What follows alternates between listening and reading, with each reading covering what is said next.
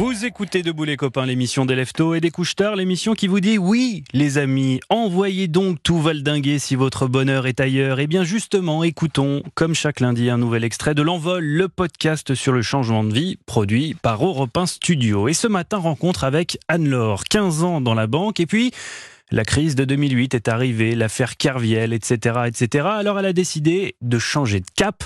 Et pour ça, elle a d'abord envoyé à son chef le mail qui a tout fait basculer.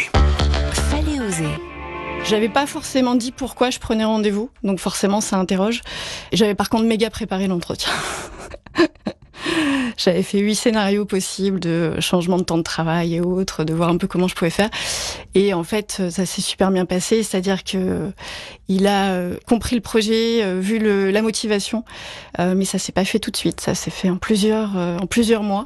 Son projet, lancer un site internet pour les jeunes retraités pour qu'ils puissent proposer leurs compétences à des associations qui en ont besoin. Et alors, quand on change de vie comme Anne-Laure à la quarantaine avec deux préados à la maison, c'est un vrai défi. C'est une difficulté complémentaire parce que il faut gérer le quotidien. On n'a pas envie que ça ait d'impact sur euh, leur quotidien à elles. Après, ça permet aussi euh, d'avoir un peu de souplesse aussi dans l'emploi du temps. Donc il y a des choses que je faisais pas et que je que je me suis autorisée euh, à faire.